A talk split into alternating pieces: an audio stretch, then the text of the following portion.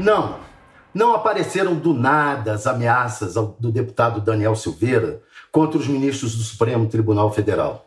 Ele teve que ensinasse esse método agressivo de buscar fama e eleitores. Sim, Daniel Silveira teve professores, mas, sobretudo, foi encorajado pela própria Câmara. Outros deputados conquistaram a atenção da opinião pública graças a este tipo de atitude violenta, sem sofrer punição significativa. O caminho do sucesso, quem primeiro ensinou, foi o atual presidente da República, Jair Bolsonaro, décadas atrás.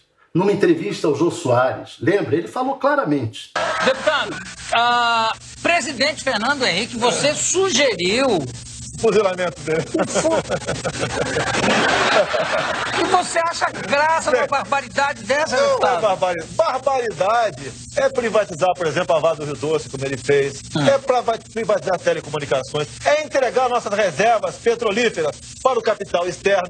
Pois é, Daniel Silveira era um ilustre desconhecido que se candidatou a deputado pelo Rio de Janeiro em 2018. Teve poucos votos, 30 mil, mas teria muito menos. Provavelmente não se elegeria se não tivesse ganhado fama após quebrar uma placa em homenagem a Marielle Franco, vereadora assassinada por milicianos. Já houve época na história em que deputados eram caçados por falta de decoro. Barreto Pinto, em 1949, perdeu o mandato porque se deixou fotografar vestido de fraque e uma cueca samba canção. Mas o tempo passou e não se exigiu mais um comportamento exemplar de nossos representantes. Bolsonaro não foi molestado pela Câmara, nem mesmo depois de defender publicamente a volta da ditadura, torturas e assassinatos em massa. Eu sou favorável à tortura, tu sabe disso. E o povo é favorável a isso também. Através do voto, você não vai mudar nada nesse país. Ah? Nada, absolutamente nada. Você só vai mudar, infelizmente, quando um dia nós partimos para uma guerra civil aqui dentro. Né? E fazendo um trabalho que o regime militar não fez. Matamos 30 mil. Começando com o FHC. Não deixar para fora, não. Matando. Se vai morrer alguns inocentes, tudo bem.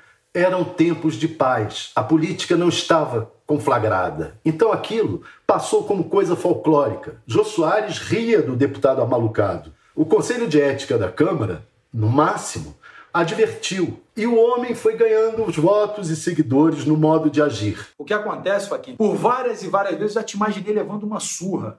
Cor, quantas vezes eu imaginei você e todos os integrantes dessa corte? Pois é, além de surrar ministros do Supremo Tribunal Federal, ele propôs que todos os 11 ministros fossem cassados. E já houve, faz pouco tempo, quem defendeu coisa parecida e sem ser punido nem pela Câmara nem pelo STF.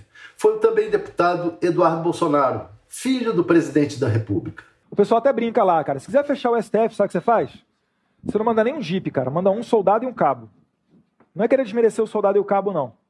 O que, que é o STF, cara? Tipo, tira o poder da caneta de um ministro do STF. O que, que ele é na rua? Você acha que a população. Se você prender um ministro do STF, você acha que vai ter uma manifestação popular a favor dos ministros do STF?